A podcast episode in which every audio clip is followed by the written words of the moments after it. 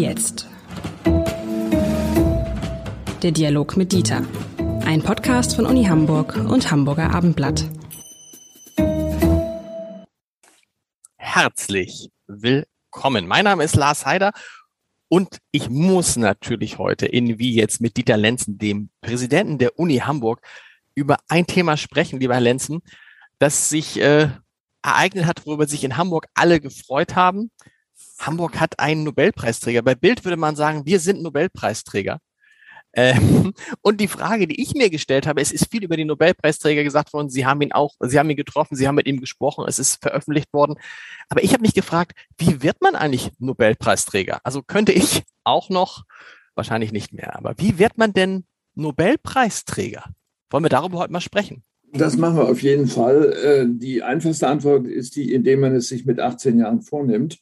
Ähm, das genügt allerdings nicht. Äh, das äh, Zweite ist natürlich, dass man in einem Fach unterwegs ist, für das es überhaupt Nobelpreise gibt. Es gibt ungefähr 500 Fächer ähm, überhaupt in den Universitäten, aber weniger als ein Dutzend ist Nobelpreis würdig. Chemie, Physik, Medizin. Mit anderen Worten, Sie sind sowieso schon draußen, ich auch, weil wir schlicht das Falsche studiert haben.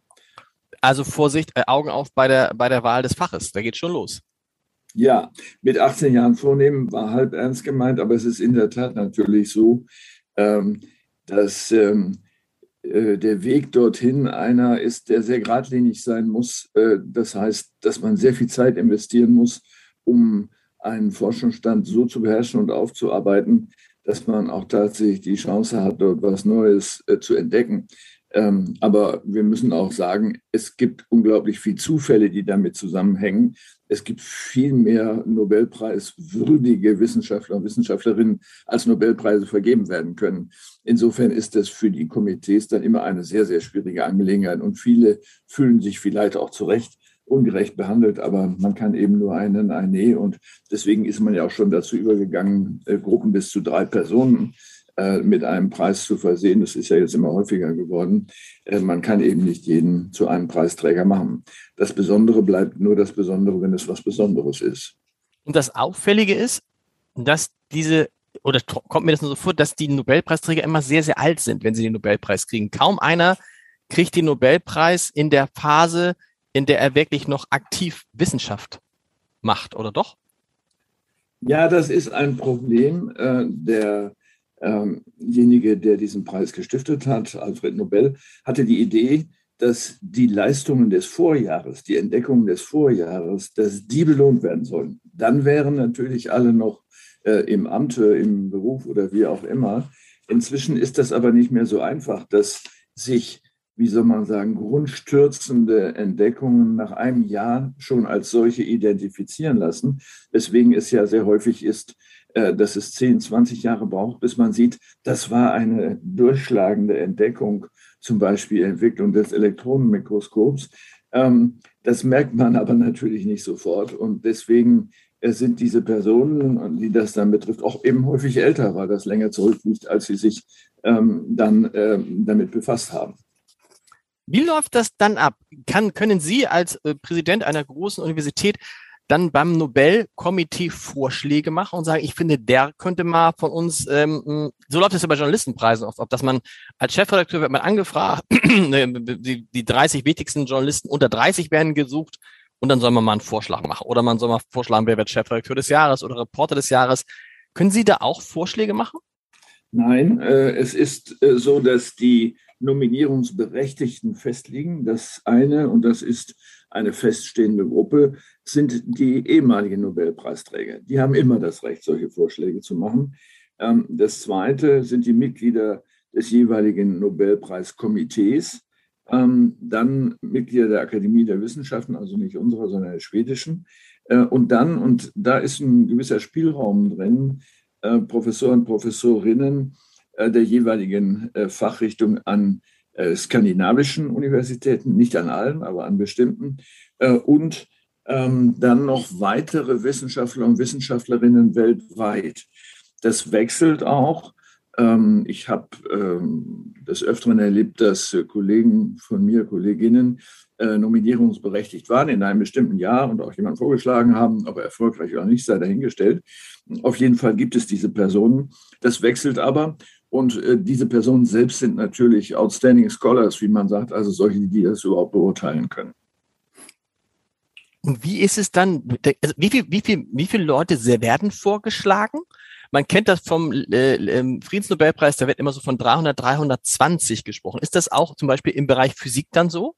Dass das dann eine, ja? Das ist ganz unterschiedlich. Und ähm, es hängt ja davon ab, äh, wie viel ähm, von den Personen, die das Recht haben, einen Vorschlag zu machen, davon auch Gebrauch machen. Ähm, das äh, ist sicher unterschiedlich. Und wenn es eine Person gibt, wo, sagen, wo alle sagen, also der oder die ist jetzt eigentlich dran, das ist so grundstürzend, was da entdeckt worden ist, ähm, dann ist man sich da auch schnell einig. Aber diese Zahlen wechseln, das ist nicht immer das Gleiche, was die Menge der Vorschläge betrifft. Aber es ist nach oben keine Grenze gesetzt, denn ähm, man kann natürlich, wenn man zu den Berechtigten gehört, kann man natürlich auch mehrere Vorschläge machen. Und ich frage mich immer, wenn man dann sieht, wer ausgewählt wird, frage ich mich, weil das ja so, so Spezialwissen ist, die, die in diesem Komitee sitzen, können die das denn überhaupt abschließend beurteilen?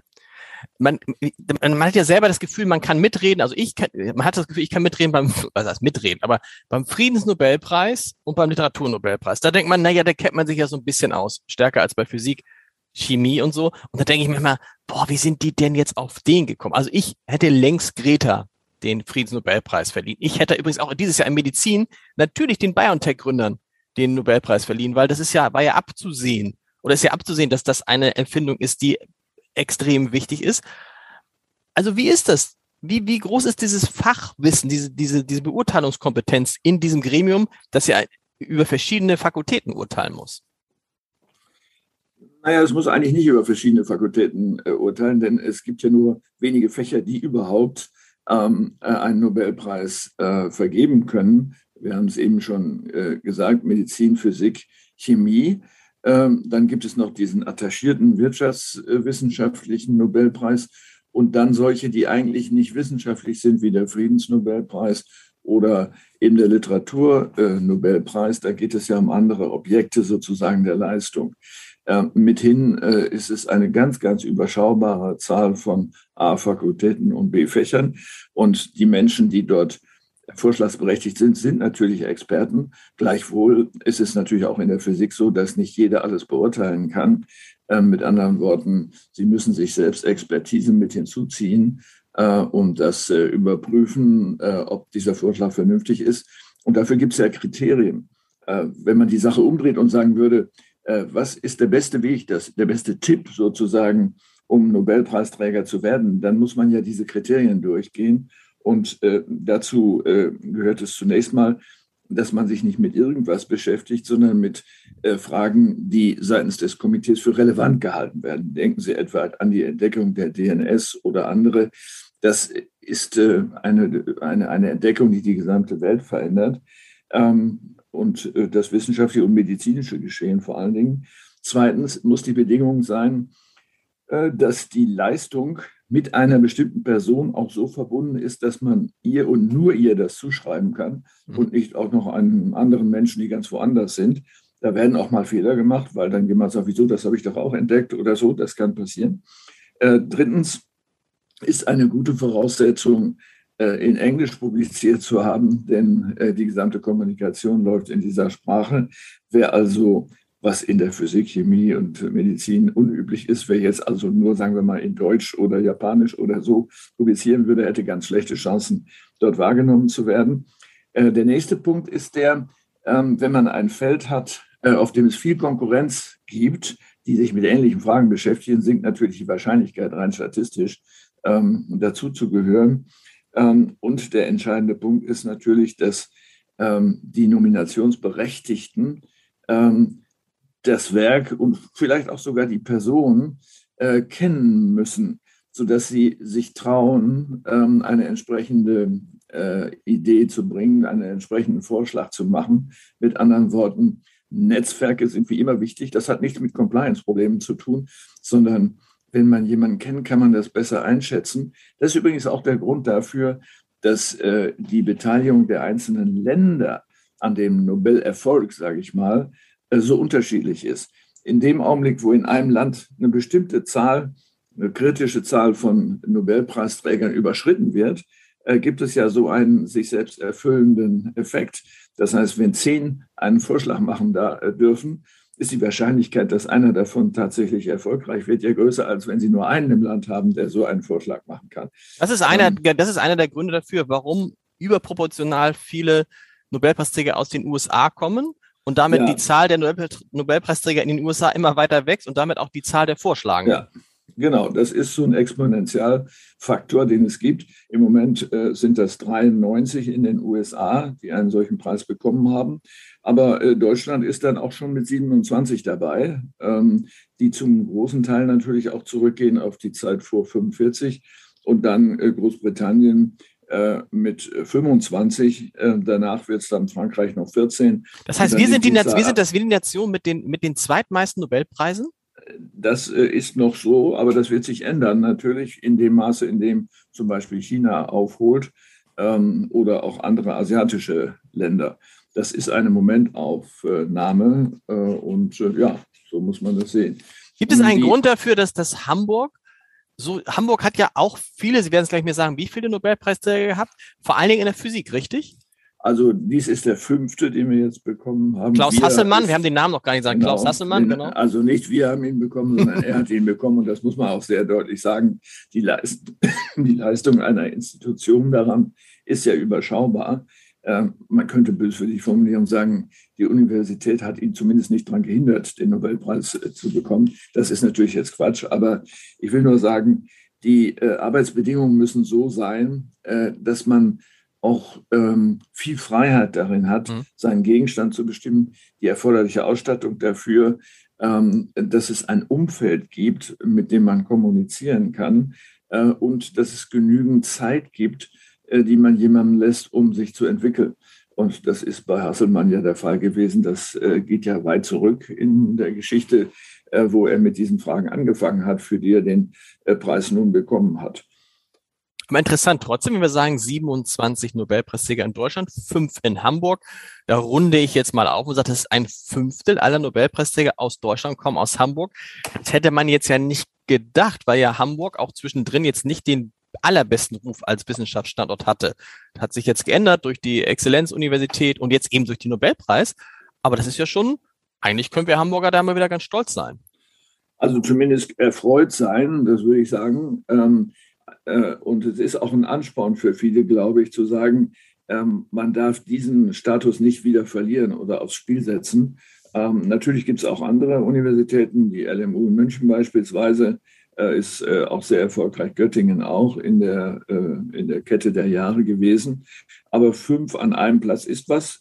Die erfolgreichste Stadt war natürlich Berlin. Das geht aber weit zurück in die 20er Jahre wo die damalige Berliner Universität, es gab damals ja nur eine, ähm, doch äh, gerade in der Anfangsphase der Nobelpreise äh, sehr stark bedacht wurde. Nicht, weil es Berlin ist, sondern weil da einfach sehr viele Wissenschaftler waren. Wie erfährt man also, dass man den Nobelpreis hat? Man wird tatsächlich schlicht irgendwann morgens angerufen, an dem Tag, an dem es verkündet wird? Es ist tatsächlich so, ähm, an der Freien Universität, wo ich äh, ja auch eine Zeit lang Präsident war, gab es auch einen solchen Fall. Und äh, da war es so, dass äh, die Ehefrau des auch schon sehr alten Nobelpreisträgers äh, am Telefon war und äh, dann erzählte, dass sie äh, diese Nachricht entgegennahm und dann zu ihrem Mann gelaufen ist, war morgens früh, er lag noch im Bett und ihm gesagt, da wird der Hund in der Pfanne verrückt. Und er sagt, wieso, was ist denn passiert? Und dann hat sie ihm die Nachricht überbracht. Ähm, also äh, es ist in der Tat so überraschend, wie überraschend es wirklich ist. Ich glaube für die Betroffenen schon, aber es gibt natürlich immer sowas wie Munkelei, äh, dass man sagt, ja, der oder die wäre jetzt eigentlich mal dran, mal gucken. Und ich kenne einen, der einen kennt, der einen kennt. Der hat gesagt, der ist auch mal benannt worden. Das äh, bleibt dann letztlich nicht geheim, aber die Schlussentscheidung ist dann tatsächlich eine Überraschung. Und ich frage mich immer an der Stelle, woher haben die die Nummer? Ich meine, ist ja nicht so, dass jetzt irgendjemand, äh, Klaus Hasselmann steht jetzt wahrscheinlich, ich weiß nicht, ob der, ob der in einem digitalen Telefonbuch steht oder eine Handynummer, die hat man ja im Zweifel als so ein Komitee nicht. Da muss man doch vorher zumindest mal bei der Uni anrufen und sagen, sagen Sie mal, haben Sie noch mal eine Nummer von Hasselmann? Ja, warum denn? Ja, ich habe ihm damals ein Buch geliehen, ich muss ihm das noch zurückgeben. Also, man muss, das, ich kann mir doch vorstellen, dass da vorher schon so ein bisschen, wie, wie ist es in diesem Fall gelaufen? Woher haben die die Telefonnummer? Das kann ich Ihnen nicht sagen. Jedenfalls, bei mir hat keiner angerufen.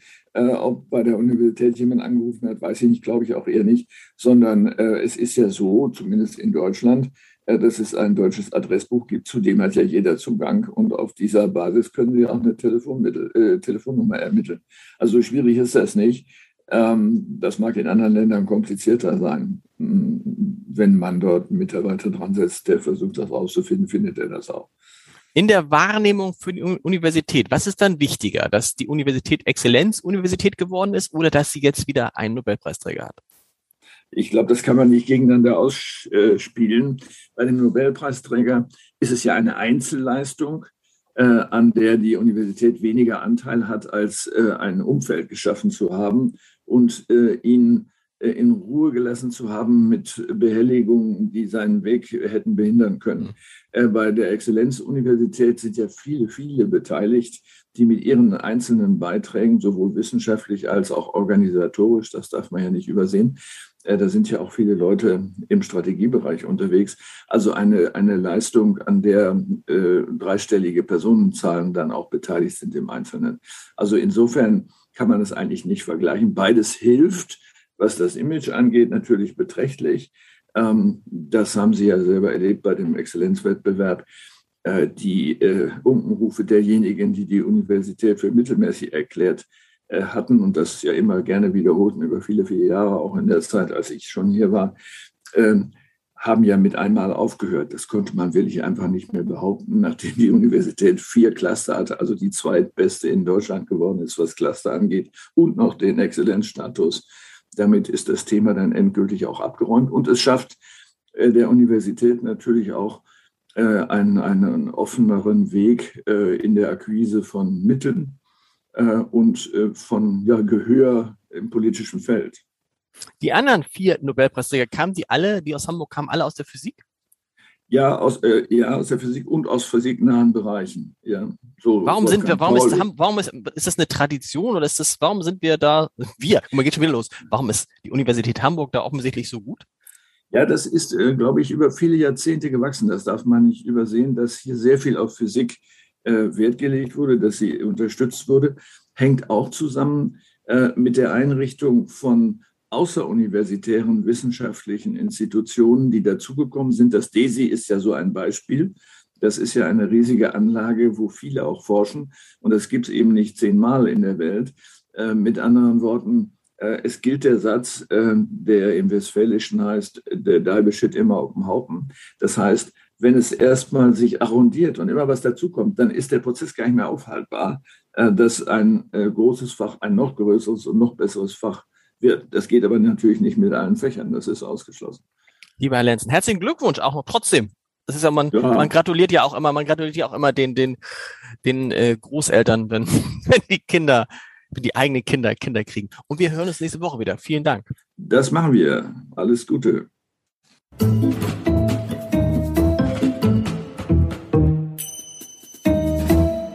Weitere Podcasts vom Hamburger Abendblatt finden Sie auf abendblatt.de slash podcast.